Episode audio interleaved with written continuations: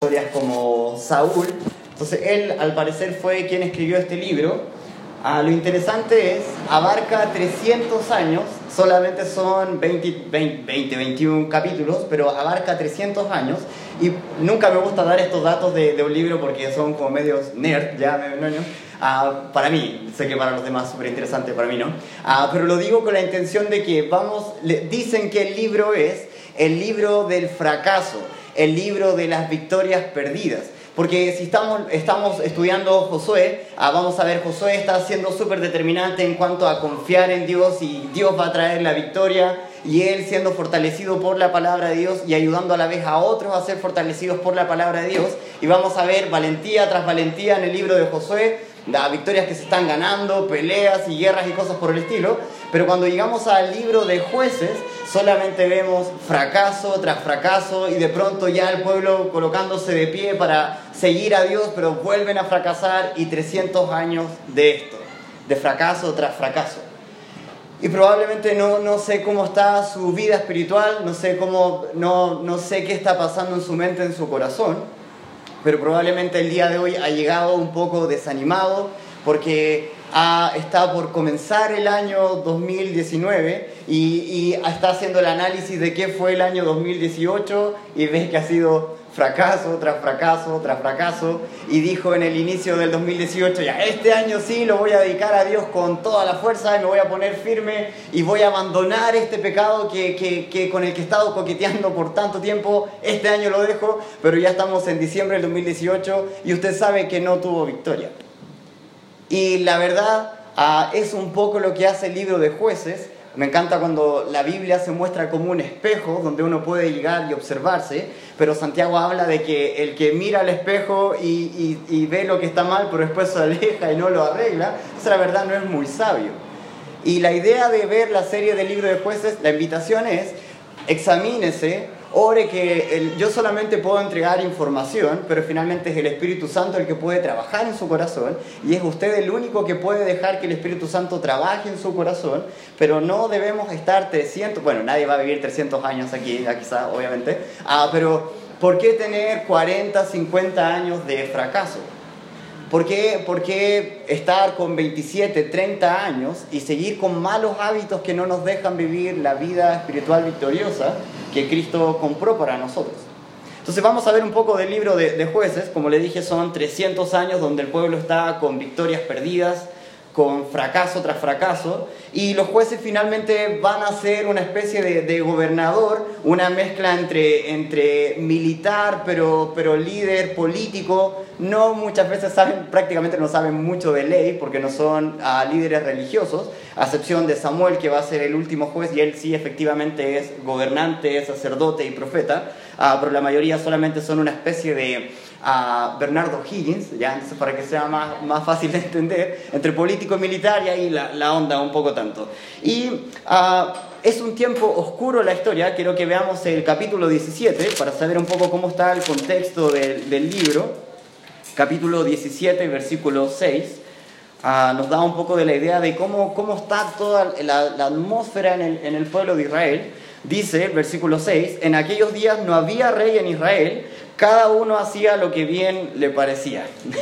no sé si en su caso usted es medio gruñón como yo, pero de pronto yo llego a la casa, David está haciendo algo que no debe hacer, uh, siento que mi esposa está haciendo cosas que no debe hacer, y mi dicho es, aquí todos hacen lo que bien les parece, ya. Esa realidad, pero en un pueblo completo, imagínense, es el, el peor lugar del mundo. Mire lo que dice el versículo, capítulo 18, versículo 1. Dice, en aquellos días no había rey en Israel, y en aquellos días la tribu de Dan buscaba posesión para sí donde habitar, porque hasta entonces no había tenido posesión entre las tribus de Israel. Este detalle es sumamente importante porque ya ha pasado muchos años desde que Josué ya murió y él ya dio y repartió la tierra para que simplemente vayan y la posean, pero ha pasado mucho tiempo y todavía hay tribus que no han tenido posesión de su propio territorio. Y aquí vemos que incluso anda buscando dónde posar, dónde hacer posesión. Todavía ni siquiera han hecho la primera pega, que era simplemente posicionarse donde debían posicionarse. Ya, si todavía piensa que ya, pero eso todavía es arreglable, capítulo 19, versículo 1, nos da otra, otra pista cómo está el asunto. Dice, en aquellos días cuando no había rey en Israel, hubo un levita que moraba como forastero en la parte más remota del monte de Efraín, el cual había tomado para sí mujer concubina de Belén de Judá. Los levitas eran las personas que debían estar consagradas solamente para el servicio espiritual del pueblo, debían habitar en el centro de... todas las tribus iban a estar alrededor de ellos, ellos obviamente no iban a tener un terreno porque, como, como lo decía en Deuteronomios, la heredad de ellos era Dios mismo. Ellos no tenían que, por qué andar buscando tierra ni casas, ya tenían el mayor privilegio que era servir las cosas espirituales en el pueblo. Esta gente debía estar en el centro de todo el país para que todo el mundo cuando necesitara presentar sacrificio o, o orar o recibir alguna orientación espiritual debía ir al centro del país porque ahí debía morar esta gente para administrar las cosas santas. Pero aquí tenemos un levita que anda como forastero en la parte más remota del monte de Efraín. Ni siquiera está donde debería estar. Por lo tanto, ni siquiera está haciendo el trabajo que debería estar desarrollando. Y aquí va la guinda de la torta. Dice que el hombre más encima anda tomando mujer concubina. Cuando el, el, plan siempre ha sido matrimonio, un hombre, una mujer para toda la vida, bueno, el hombre fuera de darse licencia de no estar haciendo el trabajo, de no estar donde debe estar, bueno, vamos a tener una concubina también. Ya cuando lleguemos al final de la, de la serie, otro spoiler o como se diga, a este levita con su concubina van a causar un gran desastre después de la nación. Ya, pero volvamos al día de hoy. Último, capítulo 21, versículo 25 es el último versículo del libro. Y quizás podríamos pensar como en cualquier otro libro, ya las cosas comienzan mal, pero todo, todo termina con un final feliz. Mira cómo termina el libro de jueces. En estos días no había rey en Israel, cada uno hacía lo que bien le parecía. Está mal desde el principio, está mal en la mitad, está mal al final. Y yo entiendo que comencemos nuestra vida espiritual muchas veces mal que podamos tener fracasos entre medio, pero es inaceptable siendo que Dios nos dio su espíritu, que nos dio su palabra, que nos dio su pueblo, que tengamos que terminar fracasados igual que el libro de jueces. Ahora, ¿cómo? ¿Cómo, cómo llega a suceder esto si con Josué estaban teniendo todo el ánimo, Josué le está dando todas las pistas para tener victoria, llegar y poseer la tierra y ser un pueblo sumamente poderoso? ¿Cómo es? ¿Cómo es que esto sucedió? Vaya rápidamente a Josué, está ahí al ladito, y aquí es donde voy a arruinar el final de la serie del Pastor Francisco, contando el final de la serie. Ya, mire lo que dice Josué capítulo 23, versículo 6. Las últimas palabras de Josué, él va a dar a bastantes instrucciones. Versículo 6 dice, esforzaos pues mucho en guardar y hacer todo lo que está escrito en el libro de la ley de Moisés, sin apartaros de ello, de ello ni a diestra ni a siniestra para que no os mezcléis. Si quieres subrayar algo interesante, una pista, subraya esta frase para que no os mezcléis con estas naciones que han quedado con vosotros, ni hagáis mención ni juréis por el nombre de sus dioses, ni los sirváis, ni os inclinéis a ellos.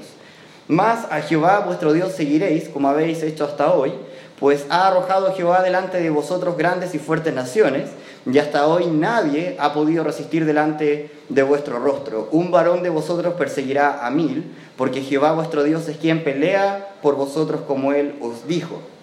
Guardad pues con diligencia vuestras almas, para que améis a Jehová vuestro Dios, porque si os apartareis y os uniereis a los que resta de, estas naciones que han quedado con vosotros, y, y si concertareis con ellas matrimonio, mezclándoos con ellas y ellas con vosotros, Sabed que Jehová vuestro Dios no arrojará más a estas naciones delante de vosotros, sino que os serán por lazo, por tropiezo, por azote para vuestros costados y por espinas para vuestros ojos, hasta que perezcáis de esta buena tierra que Jehová vuestro Dios os ha dado. Esto es sumamente interesante para entrar al libro de jueces. Últimas palabras de, de Josué, Solo han visto victoria tras victoria tras victoria, ánimo tras ánimo tras ánimo, y Josué ya está dando su último discurso, y el, el detalle principal es, ya, tienen que, chiquillos, vean, Dios le ha, Él ha peleado por ustedes finalmente, ustedes solamente han ido a la guerra, pero finalmente Dios ha peleado y Dios ha dado la victoria, entonces, para que esto siga tal cual, sigue obedeciendo a Dios, sigue adorando a Dios, sigue guardando de que, tu, de que tu alma y tu corazón amen a Dios, Dios se va a encargar de todo y por nada del mundo llegues a mezclarte con los que no les interesa a Dios, los que ni pescan a Dios, los que ni conocen a Dios, no hagas alianza con ellos, no los dejes ahí, porque me encanta el, versículo, dice, van a ser lazo, van a ser tropiezo, azote para vuestros costados y por espina para vuestros ojos. No sé si usted han dado alguna vez en, la calle y alguien está barriendo y le salta arena en los ojos y es sumamente molesto y, y Josué está diciendo, eh, ojalá fuera arena, esto va a ser como espinas en los ojos, imagina espinas en los ojos, algo sumamente doloroso, algo sumamente... Ah, no puedes hacer nada si tienes espinas en los ojos, ya, si ustedes se olvidan de Dios y hacen alianza con esta gente que ni pesca a Dios, que no tiene ningún interés por Dios, ellos van a ser igual que espinas para sus ojos. Es el único mandato. Y vamos a, llegar finalmente al capítulo 1 de jueces. ¿Cómo es? ¿Cómo es que de victoria terminamos en fracaso?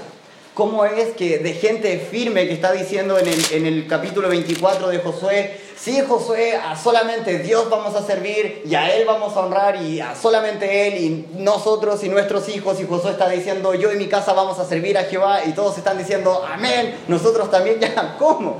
¿Cómo de este escenario de gente tan espiritual, de gente tan firme, llegamos a gente totalmente fracasada? ¿Cómo fue que pasó? Lo primero que podemos ver en el capítulo 1 es que tenemos victorias incompletas. Mire lo que dice Josué capítulo 1, versículo 19, perdón, jueces, jueces, capítulo 1, versículo 19. Y Jehová estaba con Judá, quien arrojó a, a los de las montañas. Si quiere ir subrayando, esto es sumamente interesante, mas no pudo arrojar a los que habitaban en los llanos, los cuales tenían carros errados. El mandato era, es, el mandato era saca todo. No dejes a nada ni a nadie, porque van a ser azote, van a ser lazo, van a ser tropiezo, van a ser como espina en tus ojos. Aquí vemos el primero, simplemente no los arrojó. Versículo 21. Más el jebuseo que habitaba en Jerusalén, nuevamente si quieres subrayar, no lo arrojaron. Los hijos de Benjamín, del jebuseo habitó con los hijos de Benjamín en Jerusalén hasta hoy. Versículo 28. yo, yo me perdí. Ya, versículo 27. Tampoco Manasés arrojó otro más a los de Betsean, ni a los de sus aldeas, ni a los de Taanac y sus aldeas, ni a los de Dor y sus aldeas, ni a los habitantes de Ibleam y sus aldeas, ni a los que habitaban en Mellido y en sus aldeas, y el cananeo persistía en habitar en aquella tierra. Versículo 28. Pero cuando Israel se sintió fuerte, hizo al cananeo tributario. ¿Qué dice al final? Más no lo arrojó. Entonces estaban fracasando en su, en, su, en su tarea, en la única tarea que tenían, que era amar a Dios, guardar la ley de Dios y sacar a toda esta gente para que no tuvieran problema. Y estaban fracasando, lo estaban dejando, y para justificar su, su fracaso, su pecado, dicen, bueno, ya que no lo vamos a arrojar, bueno, cobrémosle impuestos, que nos sirvan de alguna forma y lo dejaron ahí y lo tuvieron como esclavo para que finalmente de alguna forma ellos querían que esta gente les sirviera a ellos y les cobraron impuestos. Versículo 30. Tampoco Zabulón arrojó a los que habitaban en, en Quitrón ni a los que habitaban en Naalal, sino que el cananeo habitó en medio de él y les fue tributario. Otro más. Bueno, vamos a seguir el ejemplo de ellos. No los pudimos sacar por quizás flojera, nos sentimos débiles, no, no confiamos en que, en que, Dios, así como lo hizo cuando estaba con Josué, ahora quizás no podemos, pero ¿por qué no estamos confiando en Dios? Bueno, lo dejamos y le cobramos impuesto total, somos mayoría, mayoría gana, ah, le cobramos nomás. Versículo 31. Tampoco hacer arrojó a los que habitaban en Aco, ni a los que habitaban en Sidón, en Alab, en Asib, en Elba, en Afek y en Rehob. Ya muchas, muchos nombres raros. Ya si se me enreda la lengua, a usted también le va a pasar. ¿ya? Versículo 32. Y moró a ser entre los cananeos que habitaban en la tierra, pues no los arrojó. Último, versículo 33. Tampoco Neftalí arrojó a los que habitaban en Bet-Semes, ni a los que habitaban en Bet-Anad, sino que moró entre los cananeos que habitaban en la tierra, más le fueron tributarios los moradores de Bet-Semes y los moradores de Bet-Anad. Prácticamente el pueblo de Dios hizo lo que hacen los hijos cuando le mandamos a limpiar la pieza. Van, recoge los juguetes más grandes y dicen terminé, pero cuando uno va a la pieza está lleno de juguetes pequeños. Le pasó que cuando lo mandaban a borrar el pizarrón, usted solamente borraba las letras más grandes y los títulos y todo, pero después si uno se acercaba habían pedazos de letras por toda la pizarra. Y es lo que hizo el pueblo de Israel, obedecer a medias, victorias totalmente incompletas, como a veces usted y yo estamos teniendo en nuestra vida espiritual.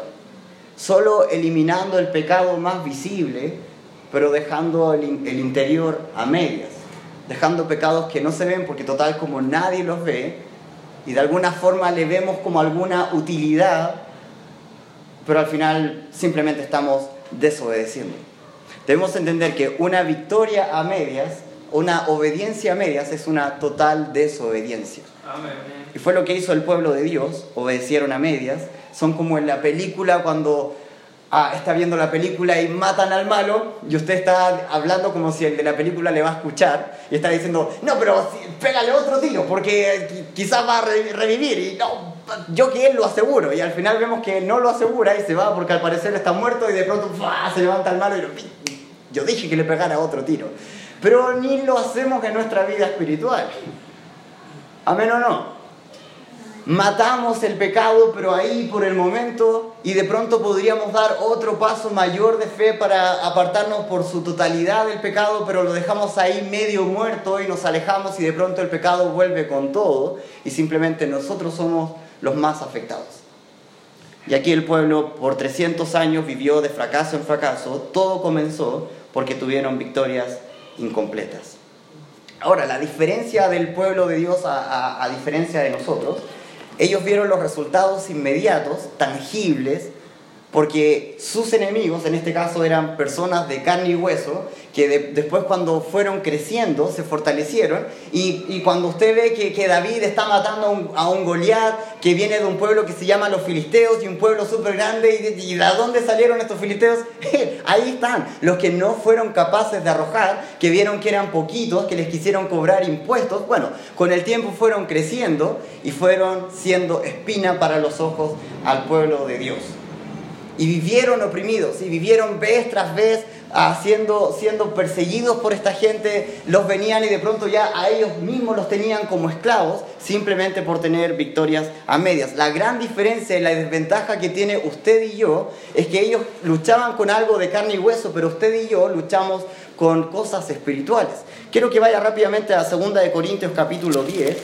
Segunda de Corintios capítulo 10, porque sin duda al pueblo de Dios le costó 300 años de fracaso, pero a nosotros nos puede costar algo mucho mayor y lo que nosotros, con lo que nosotros estamos luchando es mucho más peligroso, es mucho más radical y, deberíamos tomar a la obediencia como una cosa a considerar muy en serio. Segunda de Corintios capítulo 10, versículo 3 dice, pues aunque andamos en la carne, no militamos según la carne, porque las armas de nuestra milicia no son carnales.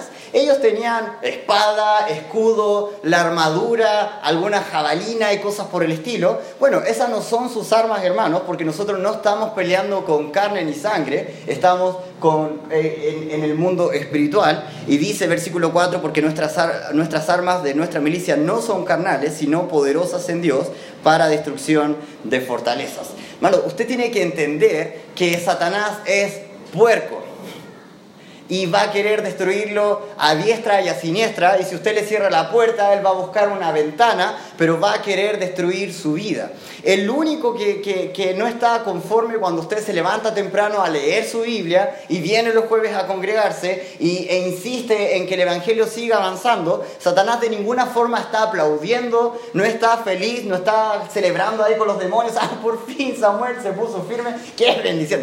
Nos costó con este chico. Ese no es Satanás. Al contrario, Satanás, mientras usted esté viviendo una, vida espiritual a medias, coqueteando con el pecado y coqueteando con la iglesia a la vez, bien, Satanás no tiene nada que hacer con usted porque la pega ya está hecha. Pero cuando usted se pone firme y dice, ya, ahora sí voy a tomar en serio la vida espiritual y voy a alimentarme como loco de la palabra de Dios y leerla todo el día y ponerla en práctica y ya romperme las rodillas orando por la iglesia, por mis pastores, porque más gente conozca a Cristo y me voy a levantar todos los sábados temprano con un grupo de hermanos a entregar folletos y a invitar gente a la iglesia, eso es estar golpeando la cara de Satanás y Satanás para nada está contento. Y va a querer hacer lo que sea y va a buscar la ventaja más mínima para que usted pueda fracasar. Mire lo que dice el mismo libro, eh, la misma carta, segunda de Corintios capítulo 2, versículo 11. Perdón, vamos a leer desde el versículo 9. Segunda de Corintios capítulo 2, versículo 9, dice, porque también para este fin os escribí, para tener la prueba de si vosotros sois obedientes en todo. Y al que vosotros perdonáis, yo también, porque también yo lo he perdonado, si algo he perdonado, por vosotros lo he hecho en presencia de Cristo. Y mire lo que dice el versículo 11, sumamente importante, para que Satanás no que gane ventaja alguna sobre nosotros, pues no ignoramos sus maquinaciones. Maquinaciones es la idea de estar planeando, de estar ahí craneando qué poder hacer. Y Pablo dice, no ignoramos sus planes, no ignoramos que Él está trabajando como loco para hacernos caer, no ignoramos que Él está haciendo todos los planes y tiene todos los proyectos para que si usted cede en algún momento la más mínima ventaja, Él entonces entre con todo. Y ahí está plan tras plan tras plan. Y él está siendo muy inteligente y él está siendo muy trabajador. Pero por otra parte nosotros estamos siendo muy poco inteligentes, ignorando que Él está al acecho y siendo muy negligentes en nuestra vida espiritual. Eliminando el pecado a medias, jugando a medias y no teniendo la vida espiritual victoriosa. ¿Qué, qué hay en, en, su propio corazón? Hay, hay cosas que, que, son naturales para nuestra cultura, pero nada bíblicos.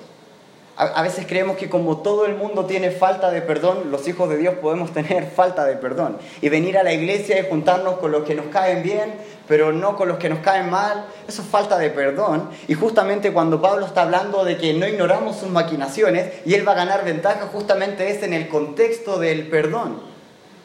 Y hermano, si usted no está perdonando, si usted no está pidiendo perdón, está dando ventaja al diablo.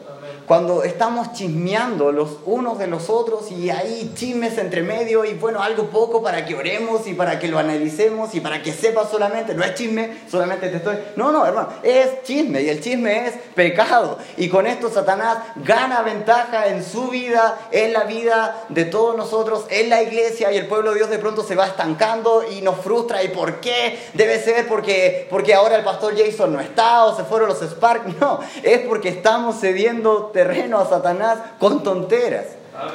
Y estamos siendo negligentes, ignorando que Satanás está maquinando lo que sea con tal de destruirnos. Hay, a veces tenemos mentiras y exageramos situaciones, exageramos realidades para quedar bien nosotros o, o, o echar a perder al otro hermano y estamos inventando situaciones que no son realidad. Eso es mentira y cedemos terreno a Satanás con la mentira. Hombres con la pornografía y a veces pensamos que como nadie está viendo cuando estamos con el celular o con el computador, solos, muy tarde la noche, y a veces justificamos como, como el pueblo de Dios, ya, lo vamos a dejar, pero para que nos pague impuestos, o sea, no, no es para desobedecer a Dios, sino que nosotros vamos a tener ganancia de esto. O sea, mire lo que le pasó al pueblo de Israel. Y a veces pensamos que, ya, ok, como no es un pecado que están mirando, como no estoy eh, finalmente haciéndole daño a nadie, ver pornografía no es nada malo.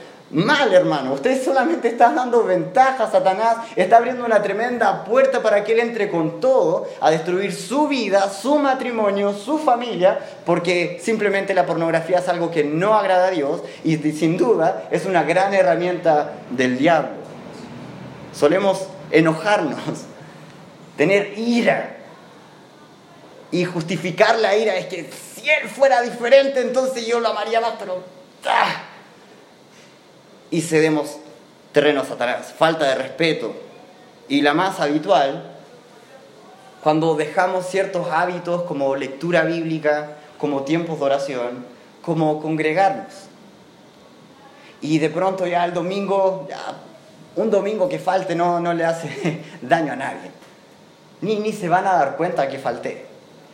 Y de pronto deja de congregarse cada vez más seguido, ya deja de tener compañerismo con el pueblo de Dios y ya está siendo más fácil tener compañerismo con el pueblo del diablo y está siguiendo los consejos del mundo porque está recibiendo los consejos del mundo por no pasar tiempo con el pueblo de Dios.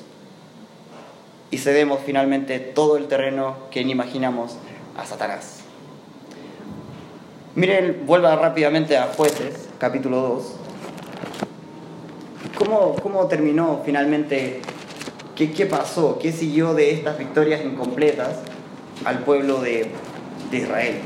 Vemos que todo comenzó con obediencia a medias, victorias incompletas, por no querer obedecer completamente. Mire lo que dice el capítulo 2, versículo 10, uno de los versículos más tristes de la Biblia, dice, y toda aquella generación también fue reunida a sus padres. O sea, todos estos que debieron llegar y eliminar a todo el mundo y finalmente no lo hicieron, finalmente ya murieron, fueron reunidos a sus padres. Y mire lo que sigue el versículo. Y se levantó después de ellos otra generación que no conocía a Jehová ni la obra que él había hecho por Israel.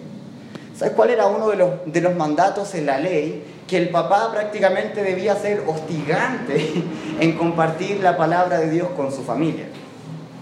Y el mandato era, ya, si andan por la casa, háblales de Dios. Y si andan por el camino, tienes que andar hablando de Dios. Y de pronto sería bueno que agarraras los pilares de, la casa y le escribas algún versículo, y en el baño, y en la cocina, y en el cuaderno cuando vaya al colegio, pero todo el tiempo debes hablar de Dios. Y acá se acaba de levantar una generación que ni sabe quién es Dios. No conocen a Jehová. No porque, porque el testimonio haya sido... Uh, poco poco potente, sino porque ya el pueblo se relajó tanto, han cedido tanto terreno, ahora nace una nueva generación y no sabe finalmente quién es Jehová, quién es esta gente, cómo llegamos aquí, por qué hay tanta gente que nos tiene mala, por qué hay tanta gente que nos quiere sacar de acá. ¿Qué pasó? Toda una generación que no conoce a Dios. Versículo 11. Después los hijos de Israel hicieron lo malo ante los ojos de Jehová y sirvieron a los Baales. Obviamente, si nadie les habló de Dios, si nadie les habló de las grandes obras de Dios, fue súper fácil llegar a, adorar a otros dioses. Y es lo que va a pasar con nuestros hijos. Si seguimos obedeciendo a medias, finalmente van a ser una generación que dice, bueno, mi papá ah, iba a la iglesia, pero era un incrédulo en la casa, creo que así se vive la vida cristiana, bien, lo hacemos, pero no es la realidad. Versículo 12, dejaron a Jehová el Dios de sus padres, que los había sacado de la tierra de Egipto y se fueron tras otros dioses, los dioses de los pueblos que estaban en sus alrededores, a los cuales adoraron y provocaron a ira a Jehová. Y dejaron a Jehová y adoraron a Baal y a Astarot. Es sumamente interesante que lo reitera vez tras vez. Dejaron a Jehová, fueron tras otros dioses, dejaron a Jehová, fueron tras otros dioses. Toda una generación, por quizás 40, 50 años, ni se escuchó el nombre de Jehová. La, frase que siempre repetimos, que es como nuestro lema para el seminario, que cada generación es responsable de alcanzar a su propia generación. ¿Sabes que si hubiera llegado con esta frase a este tiempo de la historia, todos hubieran quedado como, ¿qué? ¿Alcanzar de qué? ¿Con qué? ¿De Dios? ¿Quién es Dios? Nosotros solamente, bueno, lo que vemos acá, a Baal y a Cera, ¿de ese Dios me estás hablando? no había nada.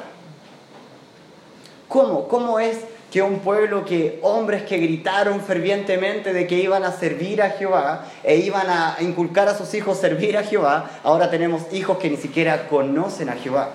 Fácil, hermano. Victorias a medias, victorias incompletas. Creer que uno puede servir a Dios, pero a la vez seguir coqueteando con el pecado. Pensar que porque el pecado no se ve, pensar que porque el pecado es algo mínimo, entonces no va a causar daño. Hermano, el pecado va a causar daño aquí y en la quebrada de la Amén. Satanás está buscando ganar ventaja. Satanás está siendo mucho más diligente que nosotros en tratar de hacernos caer. Y lo va a hacer si usted se dé lo más mínimo de ventaja. Hoy mi esposa siempre me reta, con esto ya termino, de que yo siempre me encariño con el malo de la película y no con el bueno. Y de, repente yo estoy diciendo como, no, lo van a pillar. Y ella me está diciendo, la idea es que lo pillen, porque él mató y hizo cosas por el estilo. Y yo estoy como, no, pero es que igual, como que uno se encariña con el malo. Bueno, quizás soy yo, ¿ya?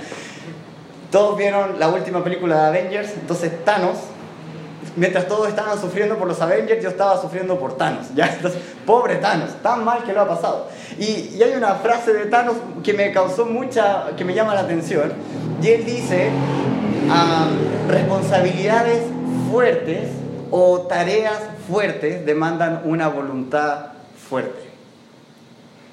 Lo interesante es que si el pueblo de Dios hubiera tenido esta mentalidad, ok, nos están dando una tarea súper fuerte que es sacar a toda esta gente. Y al final ellos ni siquiera tenían que hacer mucho. Josué mismo le dijo, chiquillos, han visto todas las guerras que hemos ganado, ni siquiera las hemos ganado nosotros. Dios está peleando por nosotros. Ni siquiera nosotros tenemos que ser tan fuertes, solamente amar y confiar en Dios. Vamos. Pero al parecer eran de voluntad bien frágil. Y al más mínimo detalle simplemente se ablandaron y no hicieron nada.